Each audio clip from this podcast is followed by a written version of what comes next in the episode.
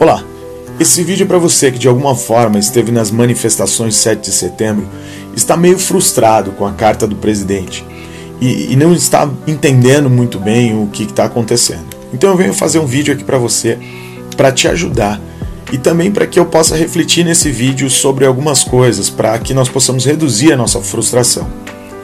O motivo de nós irmos às ruas era basicamente para que um juiz do Supremo pare de prender pessoas por suas opiniões de forma monocrática, sem sequer um devido processo e inquérito para isso estabelecido. E que também nós tenhamos algum jeito de auditar as eleições. Ou seja, nós fomos para as ruas por eleições limpas e por liberdade, certo?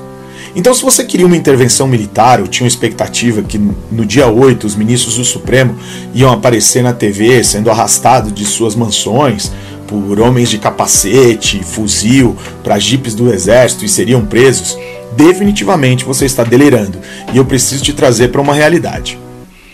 Nós votamos no Bolsonaro para ele quebrar com o sistema, ou pelo menos para ele in iniciar um processo que nós possamos sair do mar de lama que o Brasil se encontrava.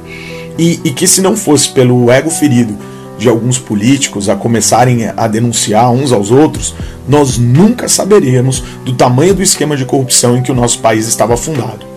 Pois bem, quem votou no Bolsonaro votou para ver a engrenagem quebrar e o motor do jogo político padrão travar mesmo. Né? Votou para ver o sistema convulsionar de abstinência desse seu vício de, de corrupção e de grana. E, e de certa forma, isso está acontecendo. Né? Essa engrenagem está quebrando, o Bolsonaro está fazendo o sistema convulsionar, ele está hackeando o sistema por dentro, né?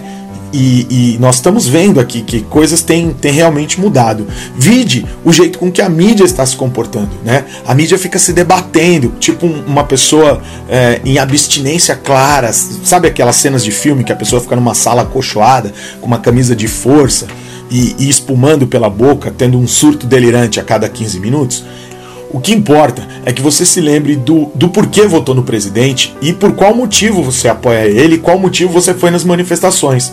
Se você queria um cara que queria quebrar um modelo de 30 anos em 4 anos, você não tinha que ter votado no Bolsonaro, você tinha que ter votado no Batman. Porque de Sarney a FHC foram 9 anos. De FHC até a estocadora de vento foram mais 21 anos. Ou seja, o Brasil passou por 30 anos sendo governado por esses pilantras. E desses 30, 21 anos na mão da esquerda. Seja a esquerda de sapatênis ou de boné vermelho, foram 21 anos. E a ruptura não vai acontecer de uma hora para outra. O 7 de setembro ele foi um teste de força e não um grito de revolução. Esse discurso de golpista é o discurso dos nossos inimigos, dos inimigos da nação. E se você pensar assim, é, você entrou no personagem que eles querem te impor. Né? O, o, rótulo deles é, é, o de tomarmos o poder pela força, de que nós vamos fazer isso, de que nós vamos tomar o poder pela força, que nós somos golpistas, que nós somos os violentos. Porque eles, no fundo, no fundo, se arrependem de não terem feito isso a tempo para governarem para sempre.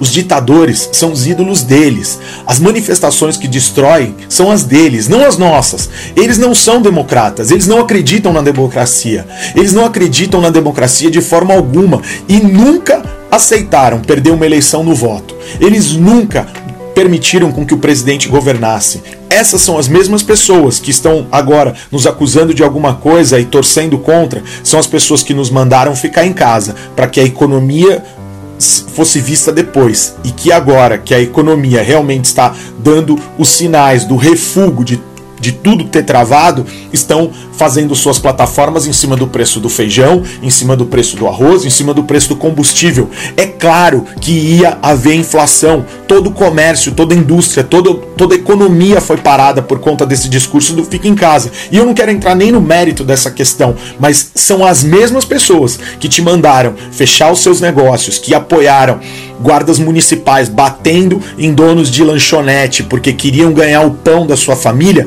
que agora estão falando do preço do combustível. Você está entendendo quem são essas pessoas? São esses mesmos hipócritas que não acreditam no voto e nas eleições, que acreditam que eleições são tomadas e que quem conta os votos importa mais que quem vota.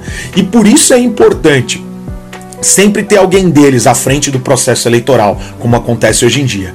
Eles querem o poder, e, e mesmo que, que seja preciso destruir, implodir, matar, eles não estão ligando para isso. Por, por isso que eles precisam colocar o rótulo sobre nós de que nós somos os violentos e golpistas, para que as pessoas mais desinformadas tomem partido para o lado deles. E se você pensar dessa forma, eles vencem. Pois pensa comigo, hoje o crime organizado ele tem muito armamento. E já historicamente o crime organizado ele se relaciona intimamente com a esquerda. E eu vou te dizer que é um amor cultivado há anos, pois a formação da primeira grande facção criminosa do Brasil tem uma grande contribuição de terroristas de esquerda. E no nosso caso, se houver um confronto armado, existe uma grande chance de todo esse arsenal que se encontra em poder do crime organizado, e como você tem visto, eles têm tido poder inclusive de explosivos e estratégias para sitiar cidades, para fazerem assaltos, para cometerem os seus crimes. Agora imagina isso tudo vindo contra a população num confronto armado nas ruas. Quem que você acha que vai morrer, além de gente dos dois lados? Quem vai morrer é aquele estudante trouxa que foi cooptado para um movimento esquerdinha ou até mesmo para um partido de esquerda e vai estar tá lá com uma pedra na mão ou um coquetel na mão, com uma faca, um facão ou um bastão. É o seu João, é a dona Maria que está indo lá por impulso, achando que está defendendo uma causa nobre. São essas pessoas que vão morrer. Morrerá gente comum. E o Bolsonaro é quem será culpado por ter tentado o golpe cujo povo armado tenta impedir. Já pensou nisso? Entende como é fácil criar uma narrativa suja para voltar ao poder? E eles não têm o menor pudor em usar o que quer que seja para voltar ao poder. Vide o que acontece com todos os países onde os protestos tentam se levantar contra os governos comunistas, socialistas. Eles têm a mídia o tempo todo querendo mais dinheiro e mantendo esse discurso deles. E aqui no Brasil, essa mídia que, que vive no cio por mais grana, quer de volta o movimento onde o governo se torne refém deles e que eles possam sim ser alimentados com isso. Então o presidente ele sempre vai ser mal visto pela grande mídia.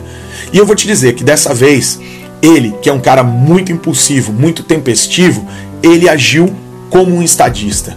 Em meio ao povo, ele abriu seu coração e deixou claro que nós temos um líder e que precisamos confiar nisso que precisamos sim acreditar nas palavras que foram ditas lá no carro de som, em cima dos palanques, mas que ele não era um louco, um insano que jogaria a população em meio ao caos.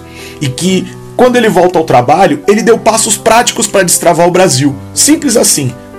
Vou te explicar uma outra coisa. No Supremo, ninguém manda em ninguém. Não tem um ministro que manda no outro e manda o outro calar a boca. Eles debatem entre si, são todos iguais. Então você não tem como um ministro puxar a orelha do outro. E por isso que o sociopata careca tá brincando de Deus, sem ter um moderador sequer. Então como é que você faz para conter um cara que tocou fogo em todo o trabalho acadêmico de sua vida? Porque tudo que ele está fazendo agora contradiz aquilo que ele palestrou, deu aula e escreveu por toda uma vida. Nitidamente, essa pessoa se perdeu com o poder e com os atrativos de poder fazer aquilo que, que acha que é certo, sem ouvir, sem consultar ninguém. Então, como que você faz quando você trouxe um pitbull louco, raivoso, para uma festa? Você chama o adestrador. Quem trouxe o convidado é responsável por ele. E aí é onde entra o Temer, que foi quem indicou, quem indicou o semideus. Então nada mais justo que o Temer vir, arregaçar a manguinha e vir ajudar a limpar toda essa sujeira. Porque de um lado nós temos o governo, o exército e os patriotas que de jeito algum se alegrariam em, em derramar sangue de um concidadão, de uma pessoa que, que é do mesmo país numa guerra civil. E, e, que desse lado de cá nós vamos fazer de tudo para achar caminhos políticos para a paz, dentro das quatro linhas da Constituição. Mas do outro lado, nós temos gente que atira tijolo em cara de policial, que atira coquetel molotov, que rasga e incendeia a bandeira e que mataria para ter o seu poder de roubar de volta, que mataria para ter o controle da população de volta. Então, a diferença nunca foi ideológica, ela sempre foi moral. A esquerda e os seus camufladinhos odeiam tudo o que somos e o que representamos, e nós não podemos dar a eles o que eles querem, pelo bem da nossa nação, pelo bem dos nossos filhos e das próximas gerações. Simples assim. Então, nós somos nós que somos a maioria. E agora, em 7 de setembro, provamos isso. Nós precisamos ter paciência e confiar, analisando, pensando e ponderando sobre todas as ações, todos os movimentos, seja do governo, seja dos opositores. Então, acalma o coração, continue em oração e vamos sim mudar essa nação. Se gostou desse vídeo, compartilha com os amigos.